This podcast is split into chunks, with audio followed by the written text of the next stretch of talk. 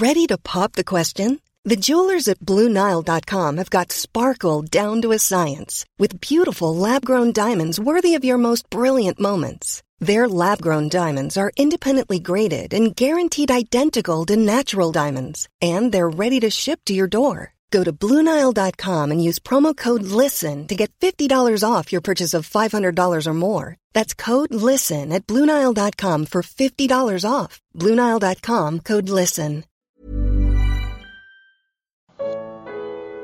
O que aprendemos com a viagem de Paulo a Roma? Oitava parte, Atos 27, comentário de Mari Persona. Então, voltando ao nosso capítulo de Atos, eh, Atos capítulo 27, o que, que nós encontramos aqui?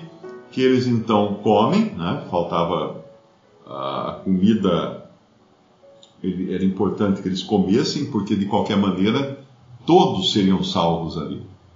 Não por eles terem mérito em alguma coisa, mas porque Deus tinha escolhido Paulo para ir para Roma. Então quem ficasse no barco chegava junto com Paulo, chegava lá.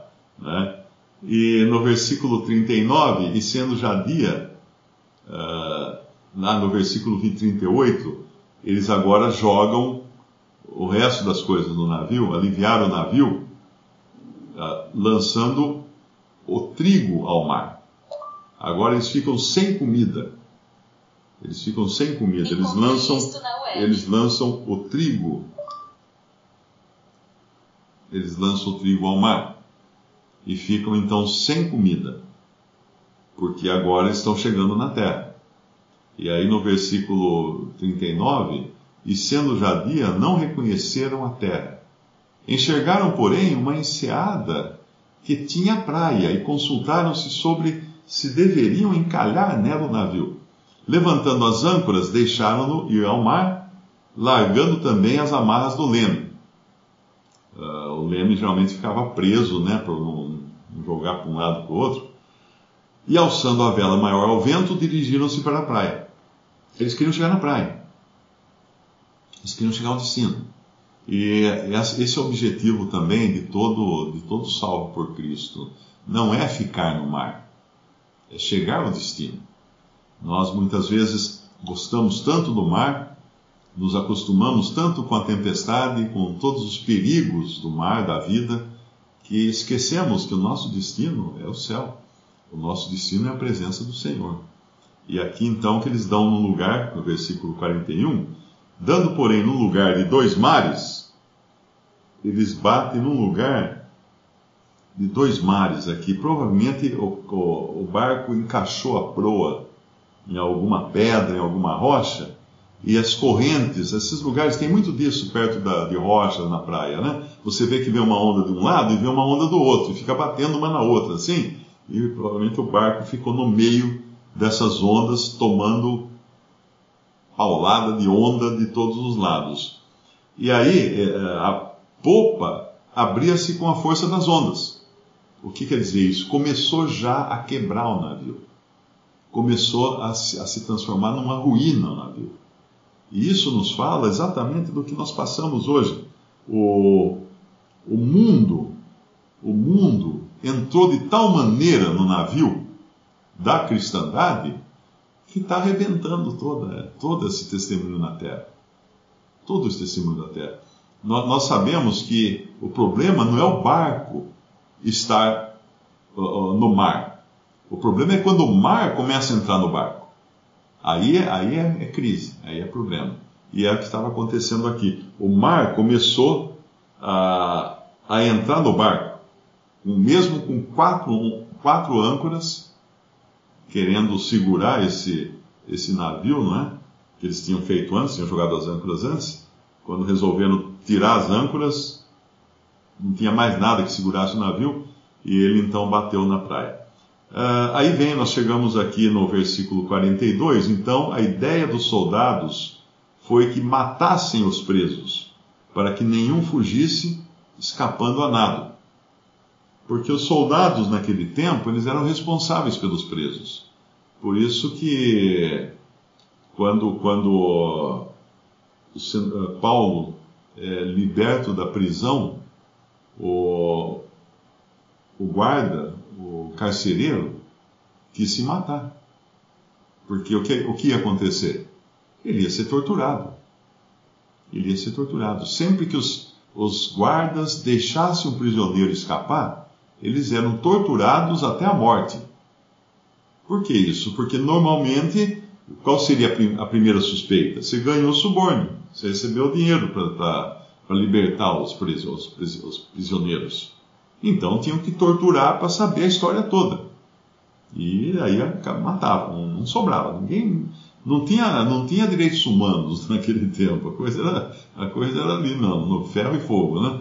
Então, por isso que o carcereiro, quando vê, vê que as portas da prisão estavam abertas, lá no, quando Paulo é solto da prisão por um terremoto, né, que abre os portões e tal, ele tira da espada e vai se matar. Daí Paulo, não, não faça nenhum mal, não, não se faça nenhum mal. Ele fala, Senhor, o que devo fazer para ser salvo? E aí ele, ele ganha algo que ele nem imaginava na vida, que era a salvação eterna, e nenhum preso escapou. Como é que nenhum preso escapou? Quem segurou aqueles presos ali dentro? Deus segurou. Deus deixou os presos lá com as grades abertas, as grades da prisão. Ah, mas então Deus não é amigo dos presos? É, porque aqueles presos ali já tinham escutado o evangelho de Paulo, eles já tinham escutado eles orando, cantando hinos, eles já tinham visto sinais que era impossível eles duvidarem que Deus é quem estava no controle de tudo aquilo. Então não fugiram, não escaparam. E aqui, eles têm medo que escapem porque eles serão torturados se escaparem, mas o, o, o centurião, querendo salvar Paulo, olha que interessante no versículo 43, lhes estorvou esse intento e mandou que os que pudessem nadar se lançassem primeiro ao mar e se salvassem em terra. E os demais, uns em tábuas e outros em coisas do navio, e assim aconteceu que todos chegaram à terra salvos. Olha que, que interessante, né? Nós vemos que Paulo salvou a vida daqueles homens.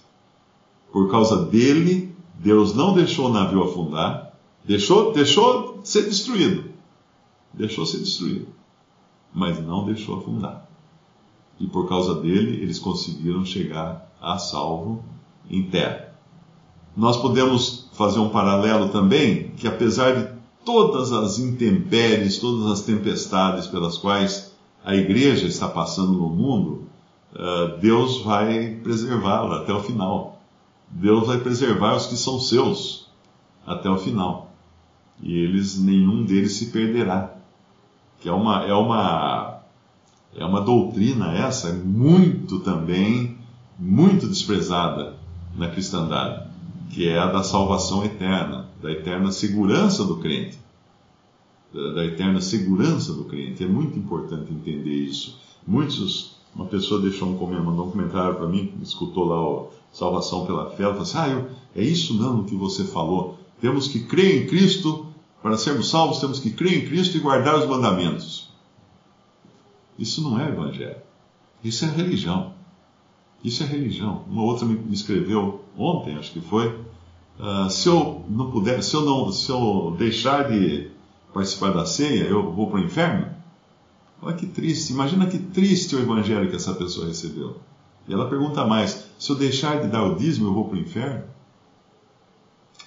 Onde está a obra de Cristo?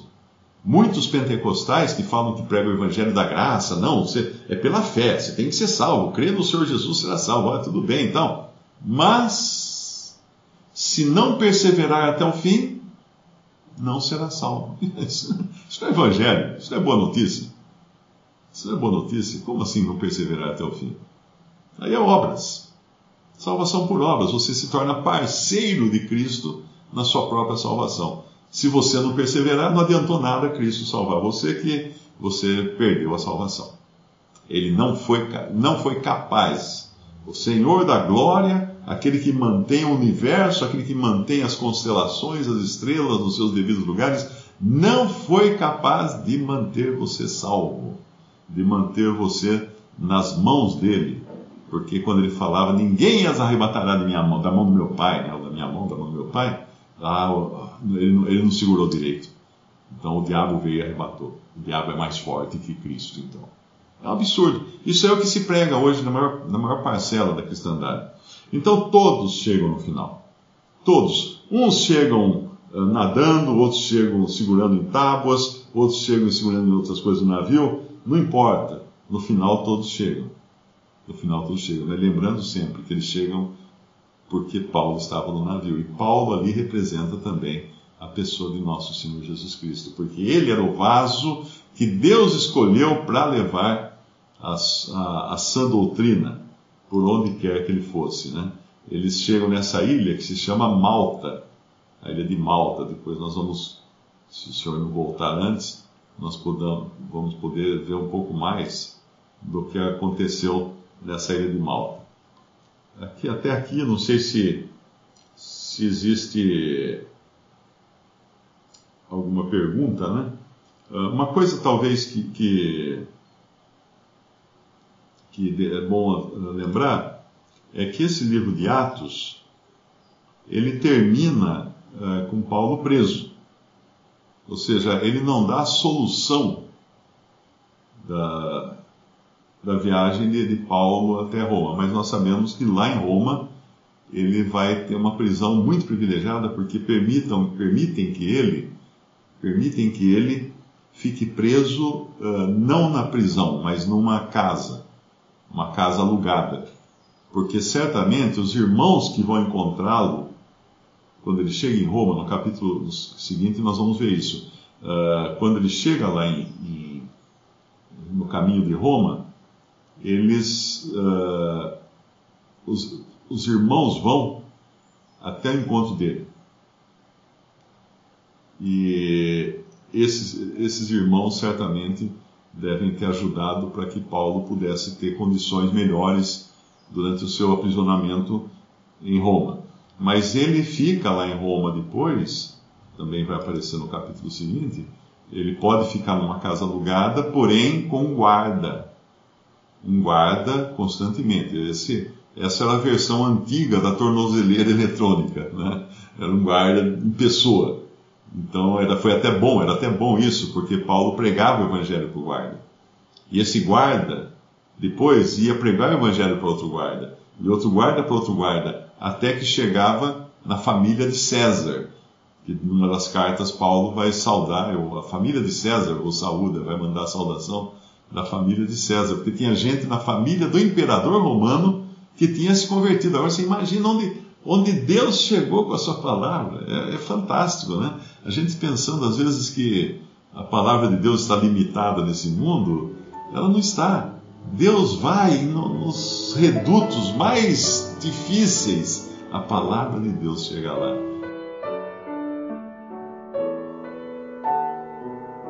Visite respondi.com.br. Visite também 3minutos.net.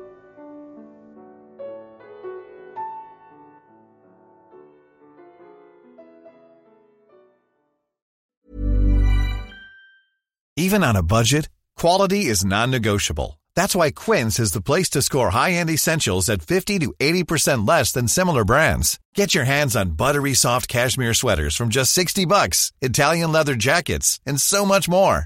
And the best part about Quince, they exclusively partner with factories committed to safe, ethical, and responsible manufacturing. Elevate your style without the elevated price tag with Quince. Go to quince.com slash upgrade for free shipping and 365-day returns.